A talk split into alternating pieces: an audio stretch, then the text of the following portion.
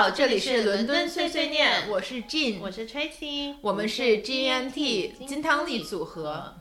那今天我们想要聊的话题比较沉重，我们想要聊一个关于性犯罪，围绕它展开我们对于我们最近看的一部电视剧的一个反思跟呃讨论吧。对，那这部美剧呢，它是叫 Unbelievable，中文翻译呢是难以置信。那这部美剧是根据。真实案件改编，那它是根据一个二零一五年获得这个普利策奖的文章《令人难以置信的强奸案件》所改编的。对，它的真人真事其实是发生在零八年到一一年之间的一个连环强奸案件。然后它的剧，它讲的故事从第一集开始，它就介绍了一个十八岁的一个叫 Marie 的女孩。啊，他对警察报案说被啊在家中被一名呃闯入者强奸，强奸犯呢的作案手法非常的娴熟，并没有留下太多的证据。那 Marie 她自己的背景也是，她从小就在寄养家庭中长大，所以她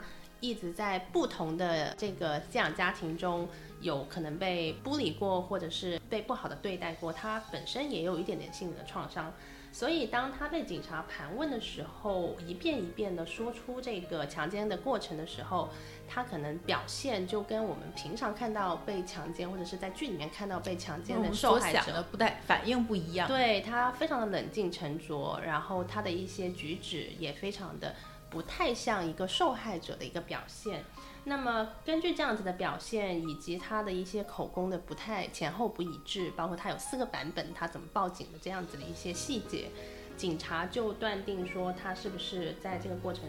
进行撒谎。那他并且他还强迫 Marie 啊撤案啊承认自己撒谎，把 Marie 起诉，然后并且罚款他五百块钱。那 Marie 最后在他自己看来，他不想对。呃，他人造成麻烦，在一系列的逼宫之下，他也只好撤撤案，然后在呃被警察起诉的这个过程中，承认自己危害司法公正的这样子的一个罪，并且罚款了五百块钱。当他去做出这样子的一个呃承认犯罪事实的事件之后，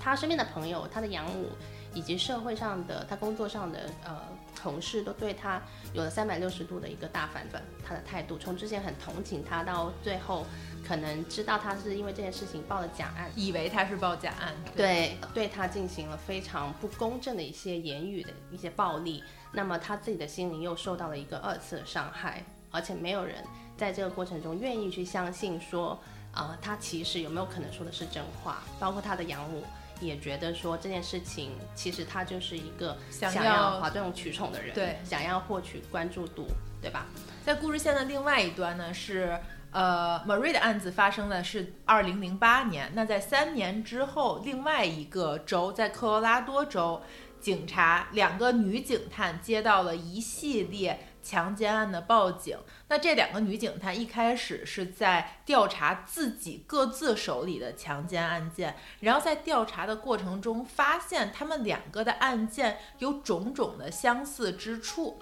那都是。犯呃犯罪嫌疑人破门而入，然后手法娴熟。那明显作案的现场呢，就可以看出这个嫌疑人他是经过了深思熟虑和详细计划所进行的犯罪。那比如说，嫌疑人有强迫女性在呃在被侵犯之后去洗澡，好洗出身上的 DNA。那犯罪嫌疑人也有把现场收拾得很干净。就是在这对这两个极其干净的作案现场进行取证的时候，两个女警探。发现了六个，呃，人体细胞组织。那他们两个通过这六个细胞组织进行了 DNA 的检测，然后再跟美国联邦调查局 FBI 一起合作，最后找到了这个犯罪嫌疑人。那在这中，呃，在这个过程中，有一点要注意的是，这两个女警探在跟受害者。对话的时候，他的处理方式是跟在 Marine 的 case 中两个男警察的方式是非常不一样的。那首先，在科罗拉多州，这两个女警探，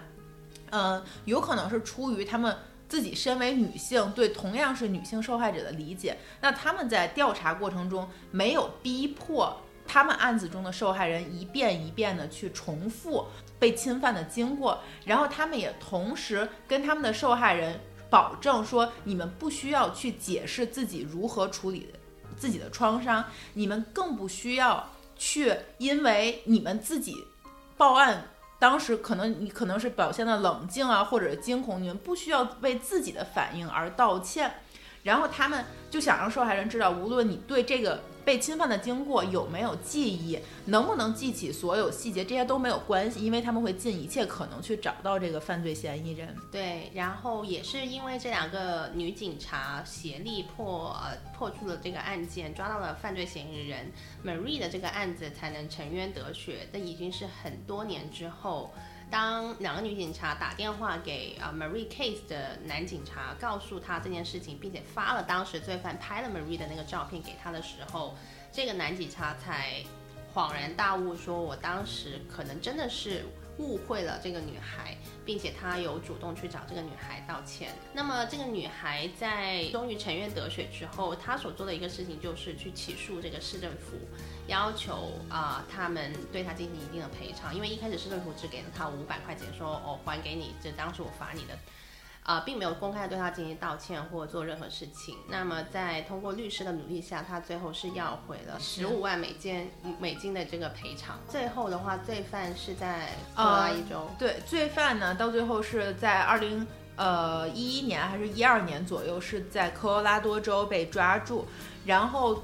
罪犯他被审判的时候，没有通过美国这个没有通过美国的陪审员系统去进行审判。那罪犯选择的方法是他认罪，他希望通过认罪自己主动认罪这件事情呢，跟这个检察官或者是跟法院达成一个协定，然后判取一个少一点的这个刑罚。那最后罪犯是呃对二十八项强奸罪认罪。但是，即使他认罪，到最后刑罚，当地法院还是在法律允许的情况下判处了他的最高刑罚。那他对二十八项犯强奸罪，呃，刑罚的累积一共是三百二十七点五年，而且法院有跟他说你不得假释，所以就说这个犯罪嫌疑人，那今后的人生直到死亡都要在监狱里度过，基本上就是无期徒刑了，对，就是直到直到死亡。呃，所以我其实最震惊的看完这部电影是，它是第一个是这根据真人真事改编，然后我非常非常喜欢这个剧，以至于我 逼迫金姐一定要在我看完了第二天看完，是因为呃跟以前看的一些，首先它是一个非常好的一个犯罪的一个连续剧。可是跟之前你可能看到的一些犯罪连续剧不一样的是，它的重点不是在于那些血腥，或者是打斗，或者是一一遍一遍的犯罪现场的一个还原，它的着重点是放在破案的过程，以及有很大部分的时间是在于呃受害者他怎么去对自己的一个呃伤害。进行治愈的一个过程，以及他在这个过程中如何被社会进行不公平的对待，包括 Marie 我们刚刚讲的 case。然后最让我感动的是，其实我们一直在说，一开始 Marie 的 case 是由男男警察处理，处理不得当；在科罗拉多州，他是两个女警察处理，处理的非常的顺利，到最后抓捕到了强奸犯，就是很容易变成一个男女对立的一个故事吧，然后会引起很多关于女权主义的一些讨论，但它其实是它的重点并没有放在那里。我最感动的一个细节是，当那个女警察在打电话给 Marie Case 的那个男警察的时候，跟他说：“诶，你做错了这件事情，你误会了这个女孩。”这个男警察他的反应并不是，还是觉得说自己处理没有问题，因为一般来说你会觉得说这个男警察应该是很骄傲的，觉得说：“哦，那可能就是，you know，我当时可能也没有做错啊。”但他其实是一个很忏悔的一个状态，并且他里面有说句一句话说。我到底还是不是一个好警察？我是不是应该被移除在警察或者是公职人员的这样子的一个名单里面？我能够看得出来，他并不是一个坏的警察，只是他的这个能力去处理像性侵或者是强奸案这样子的一些案件中，他还没有到达一定的程度。尤其在同理心，还有你怎么去接触受害者的时候，他只是很机械的按照一般的一个犯罪。事实跟犯罪的一个案件的调查手段去进行处理，他没有站在受害人的角度去理解，说假设我今天是被强奸，无论是男生还是女生，我可能的反应是怎么样子的，以至于我觉得他在最后的一个道德的一个愧疚感，我只是觉得他是一个好人做错了事情啊，没有觉得他是一个很很坏的男警察，所以这是我最感动的一个部分。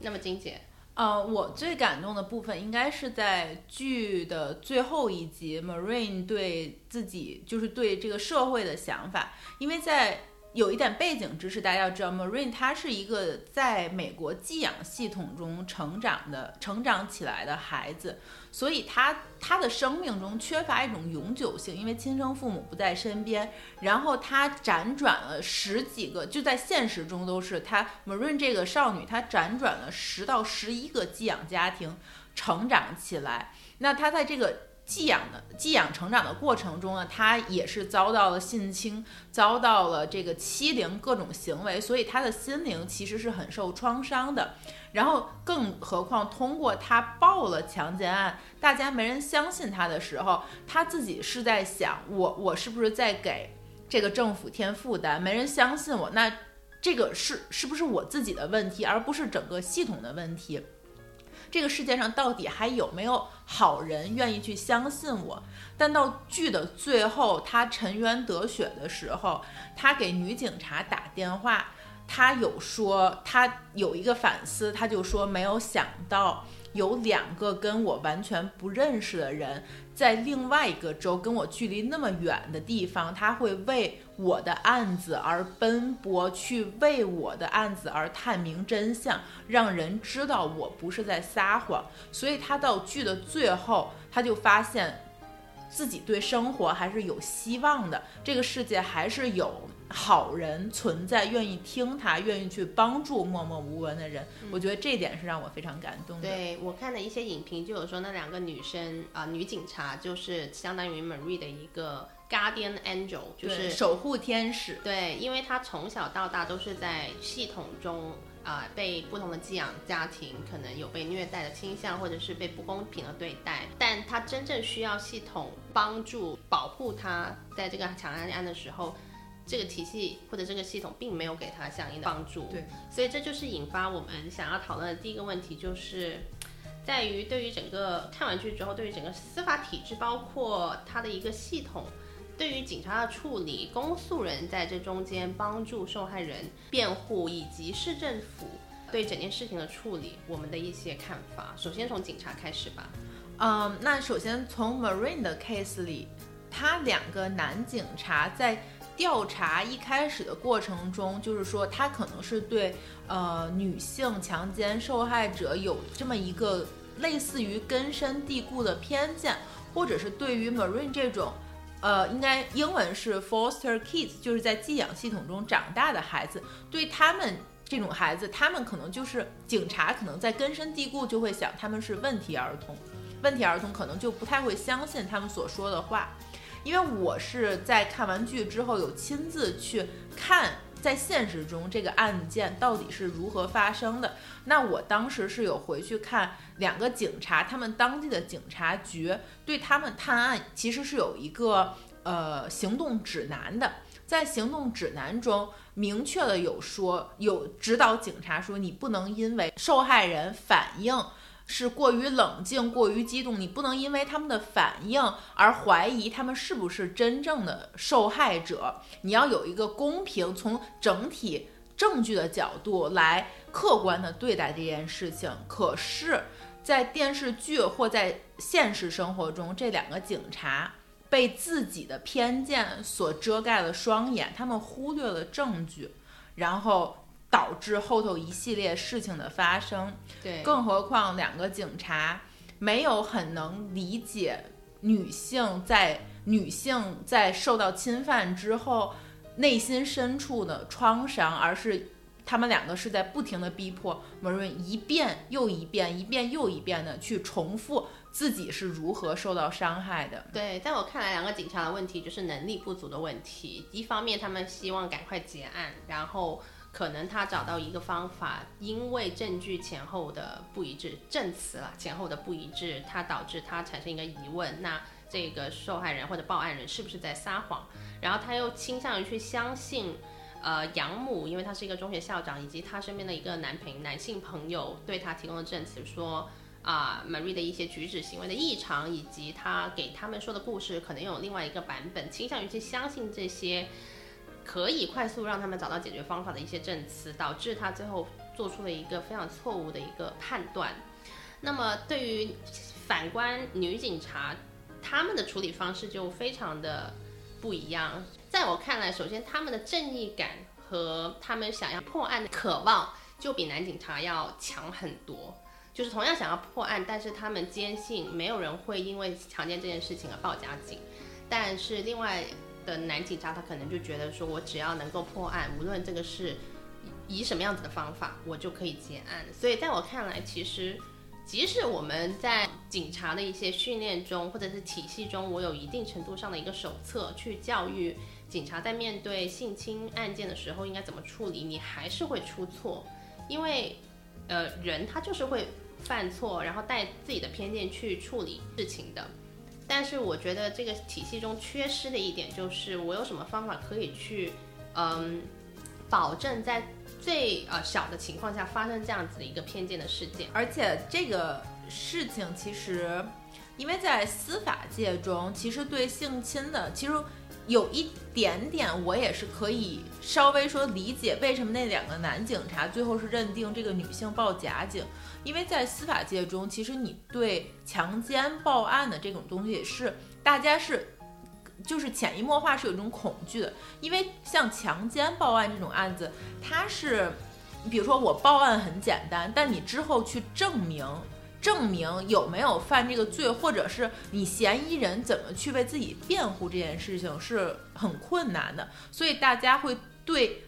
强奸案这种案子就有一种过分的恐惧或者是警惕在里头。但实际上，就是我有看过真实的，就近几年的数据，其实，在强奸案中虽然有这么一个恐惧在里，就执法人员或者是呃司法审判人员有这个恐惧，但实际上报假案的这个。呃，概率是非常低的。对，那么在体制中还有另外一个角色，就是这个叫做公社辩护人。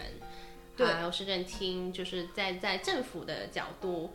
有没有帮助到受害人？因为在 Marie 的 case 里面，他是被起诉了嘛，说他妨碍司法公正，然后罚款了五百块钱，然后在这个过程中，啊，有指派一个公社辩护人帮他去。讨回公道。对，这个其实我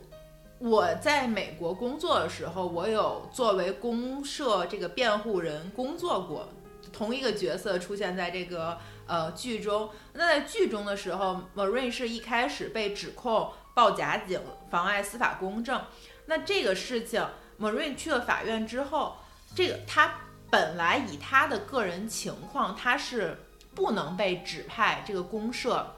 辩护人的是在法院工作的一个呃女女女性阿姨，她可能看 Marine 太可怜了，然后抓住了这个公社辩护人，然后让他去帮助 Marine。那在这个过程中呢，公社这个公社辩护人并没有去调查为什么警察会以这个报假警来起诉 Marine。那公社辩护人在剧中也说到，说一般来说警察不会为这个事情起诉人。那你这个 case 这么奇特，他都起诉你，那公社辩护人他其实他应该再往下多问一句，但是他其实是没有的。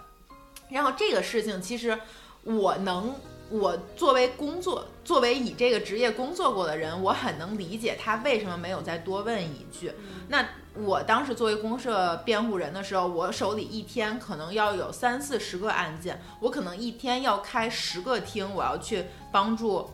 很多人，那我可能没有时间去说，我我刨根问底，你到底发生了什么？我没有那个时间。所以在剧中，这个公社辩护人在他能想到最对嫌疑人最有利的状况下，那他去帮 Marie 跟警察、跟呃市检察官。然后去这个达成了这么一个协议，然后让 Marine 去交五百块钱罚款来这个撤销这个呃，可能他会被判判入呃判入狱是一年还是几年？那交五百块钱罚款加上看认罪认罪认罪交五百块钱罚款，然后去呃定期的到心理医生那里报道。对，这个我就在录之前我就有跟金姐讨论，我说其实我觉得这就是系统里面对于公诉跟社辩护，你既然设置了这样子的公辩护人角色，你为什么不能让他们去为这个受害人辩护到底？而是为了去达到一个看起来可能比较公平的结果来进行辩护，因为他案件最后也有另外一个辩护人，也是公社辩护人，最后罪犯的，呃，帮罪犯的是他自己请的律师，应该是。可是那个，比如说，应该是公诉人吗？公诉人对，公是 prosecutor 那边对公诉人，然后他其实做的一个事情，我也没有很理解，因为他们警察两个女警察，她其实是在。罪犯的电脑里面发现了一个呃非常大容量的一个呃硬盘，他是加密硬盘，对，想是想想要破解，因为他怀疑这个罪犯还做了很多其他的伤害他人的一个事件，但是这个公诉人认为他所承认的这些强奸案件就已经足够判他入狱，他不想因为这个硬盘而失去这个案件，因此他就没有再追究了。呃，这件事情其实我可能真的是因为是我也干过公社人这个呃公诉人 prosecutor 这个工作，所以我也能理解剧中他为什么没有再继续追究。那这一点，我想就是从科普知识来讲，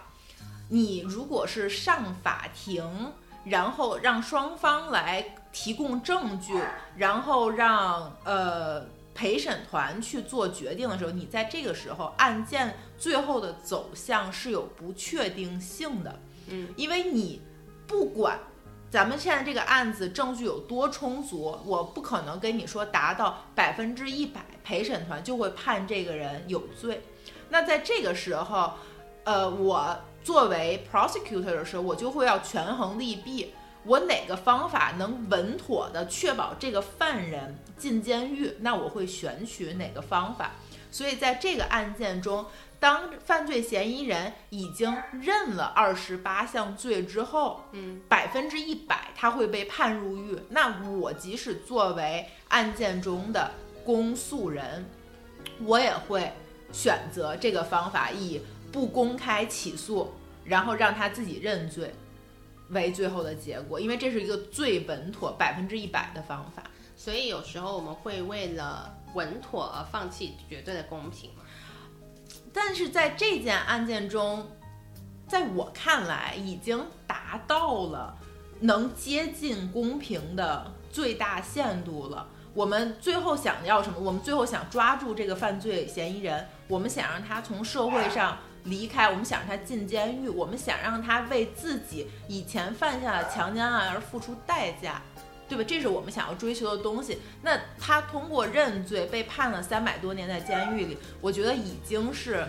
已经是最大可能的接近公正。可是有其他可能我们不知道受害人并没有得到公平的对待。你你懂我的意思吗？这个公平只能是说，对于已知的受害人来说，我得到了这样子的一个处理，你看着他被判刑，并且你这个案件还可能得到赔偿。但是对那些可能他之前犯过的案件并没有被揭露，为了我求得这个呃犯人可以入狱这件事情，我就不再去看这个解密啊没有办法解密的硬盘了。而且警察，我相信在之后的过程中也不会再去追究，因为他没有时间了，他要看新的案件。对，所以我就觉得，在这样子的一个情况下，我们是不是已经做到了正义？嗯，我觉得在现在这个案子中，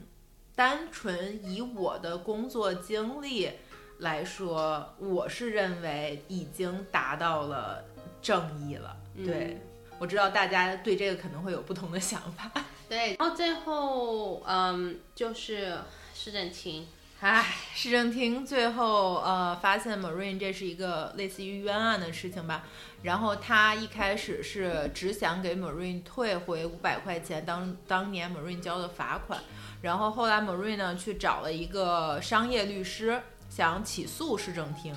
但是在还没起诉的时候，因为你在起诉之前可能还要去谈有没有和解的可能，所以在谈和解的时候，市政厅给的第一个也是唯一一个呃 offer offer 或者说是怎么着一个赔偿方案，就是跟 Marine 说，我赔你十五万美金，我也没有说市政厅也没有说想要去道歉，就是十五万美金，咱们就不要再追究这件事情了。这是市政厅给的答复。那在剧中呢，Marine 没有想去再去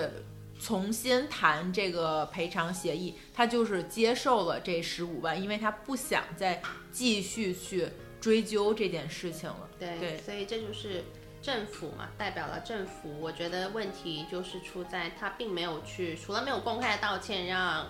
呃市民知道这件事情，而且他是用纳税人的钱去赔偿。对，呃，自己犯了错，然后让纳税人去赔偿。第二个就是说，他并没有去追追责，就是他知道他自己做错了一个事情，但他没有去反思我到底哪一环出了错误，或者是我去追究这个警察他在办案的时候是不是有纰漏。这个警察也是相安无事，这个男警察，作为一个市政厅、一个政府，你到底做对了哪件事情？在这个过程中，他没有做对事情，我觉得。对他所有东西都是按着程序走。对，然后并且为了自己争取最大利益，去平息一个可能会掀起一些波澜的愤对的对事情，包括可能让我也想起最近呃，因为疫情西安封城，然后你会看到有很多医院，它可能就由于疫情，然后这个码那个码不对，然后流程的问题拒绝。接诊嘛，尤其是急诊，然后导致了一些孕妇可能在医院门口流产了，或者是有心梗突发状况的一些呃病人，他因为救治不及时而导导致死死亡的事件。我记得那个就是心梗的那个去世的父亲，他的女儿在后来采访的时候就就写到，他说他只是想要找到哪一个环节出了问题，因为你去问。警察问医生问护士，每一个人都说他只是按照流程办事，没有出错，但他的确导致了这样子的一个结果。他并没有去呃反思，说我在这个系统里面，你到底是哪个流程有问题，到底是哪个连接有问题？因为你大体上看上来，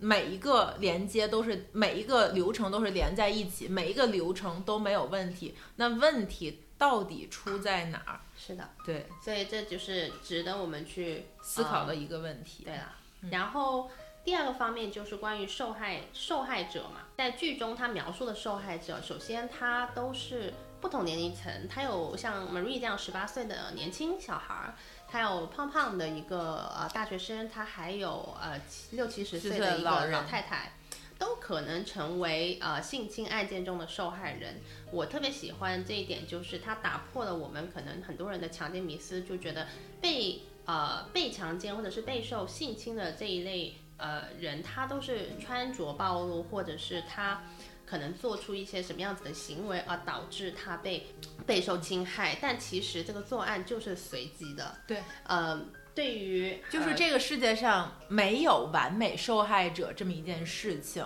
就不能说你你有的时候我们会潜意识的看新闻说，哦，这个女生去参加一个派对，在派对中她被强奸了，那我们。很多的时候，潜意识就会讲，哦，他会不会穿着很暴露？他是不是喝了很多酒？他是不是行为轻佻，然后去勾引男性，然后给了他这么给了男性这么一个犯罪的机会？其实我们要消除的是这种偏见，因为没有完美受害者，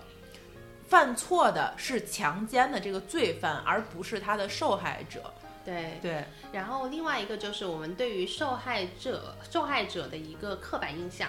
就是可能我们以前看的电影啊、电视剧里面出现的，尤其是强奸案的受害者，他都是那种衣冠不整啊，或者是垂头丧气啊，然后。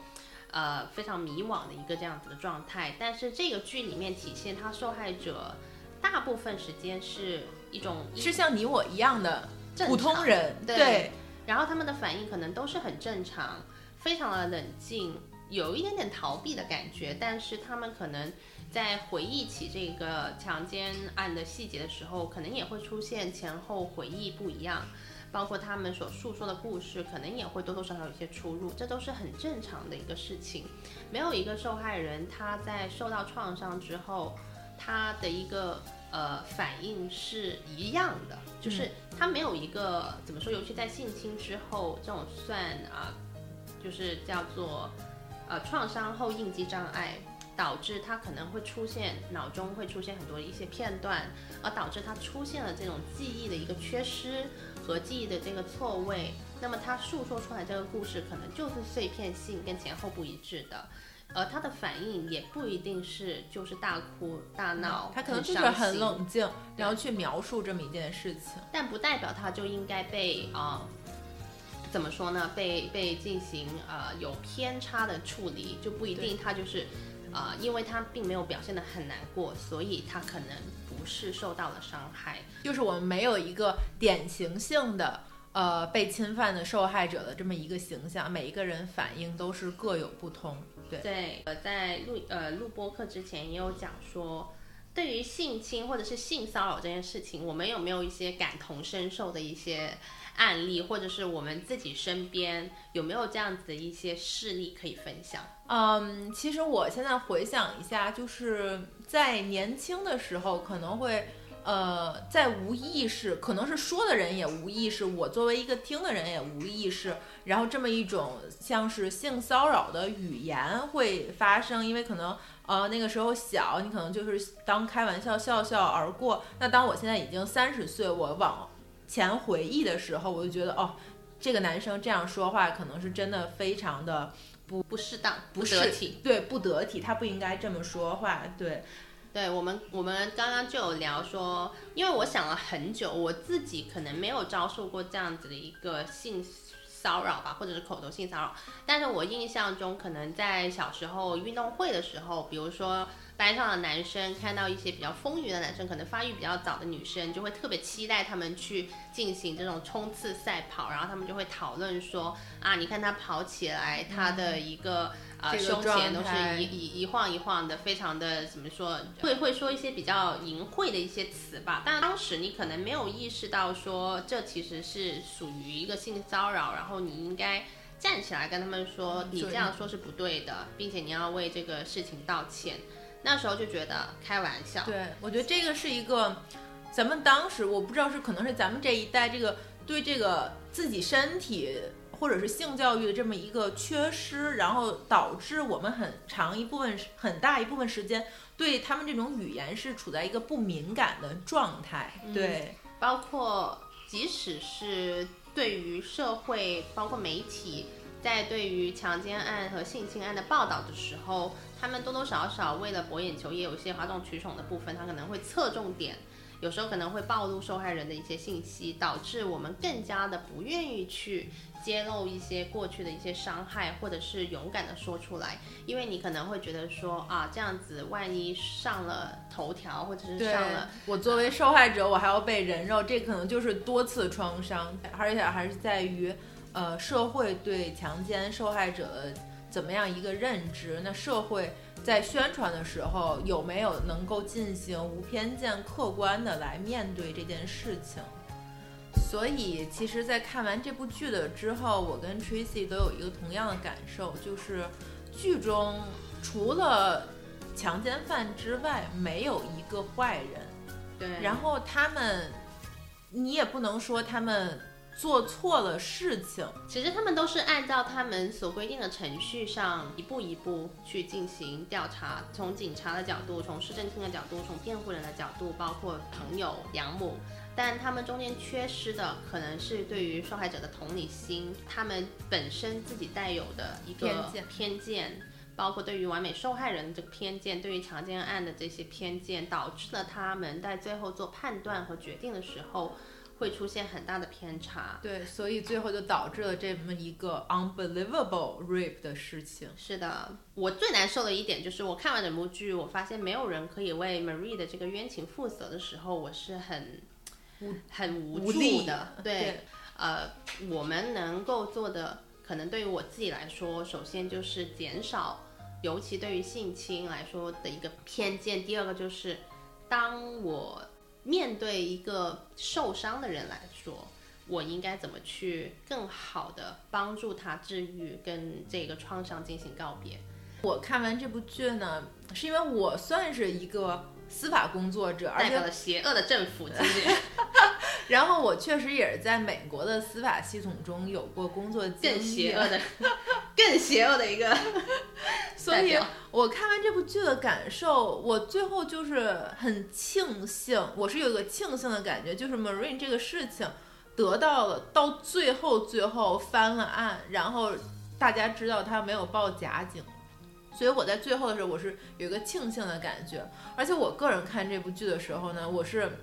非常累的，就我头脑中非常非常的累，因为我在看它每一帧每一帧的时候，我的大脑中都在不停的去构思有什么司法的这种呃 argument 这种理论，呃这种论点，我可以是，如果是我是辩护人，我在法庭上我要说什么？所以我看这部剧的时候，一开始是非常疲倦的，嗯，对，然后嗯，其实。这部剧对我有很大的有感触，是因为我在美国工作的时候，有一段时间，我作为公社辩护人，其实我的工作确实是去翻这些冤案的，因为我当时那个部门呢，是等于是你可以从美国宪法起诉，然后我跟我的老板。一起经过了差不多半年，就我老板已经为这个事情工作了五六年，然后我加入这个 case 半年之后，我们两个确实是把一个呃一个黑人罪犯，他已经因为呃冤案，是因为指控呃警察指控他枪击，那冤案已经在监狱里关了二十年快三十年，然后我们给他翻了案。那你们有最后做什么表示吗？啊？你们有公开道歉，或者是呃，对警到公开道歉的时候，我已经不在那个组了，因为我们就是法院判完就是翻案了之后，我就已经退出那个组。但事实后来我知道是，呃，警察是警察局和市政厅其实是有道歉的，但是当时呃刑讯逼供的警察是。好像是已经去世了，所以对他没有任何的追究。然后，呃，当时芝加哥市政府是赔了这个男的差不多，呃，可能是上百万美金。对，嗯，但是有什么用？你二十年的人生，对你，你二十年、三十年人生，你就在监狱里了，你就错过了这个社会最好发展的阶段。所以就是，而且他这种创伤可能不是二十年就结束，他在出来之后，他在社会上要经历的这个，包括只。身边的人的指指点点和他自己自愈的一个过程也是需要很长时间，他可能有很长时间是没有办法回归到社会进行正常生活的。对，邪恶的政府啊，我只能是说。但是你要想，所以我就是说庆幸的部分就是最终他翻案，他没有一直被人误解，或者像我这个当事人，他没有一直在监狱里坐穿牢底，所以我只能，所以在我这边我的感觉就是。庆幸，嗯，对。然后刚刚金姐其实又说，我说有什么事情，有什么样子的方法可以减少这样子一个伤害？她就说我们现在的刑法还不够。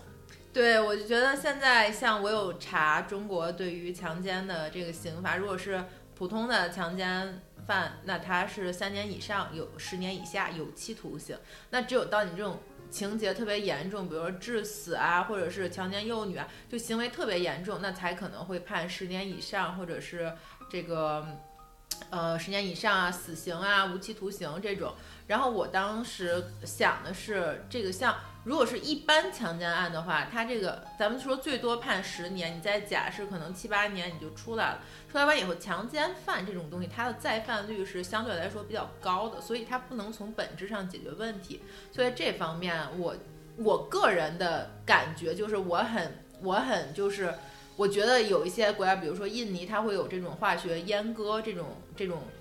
惩罚，在我觉得这种就是能从。根源上解决问题的一件事情，但同时我还想说一下，就是在强奸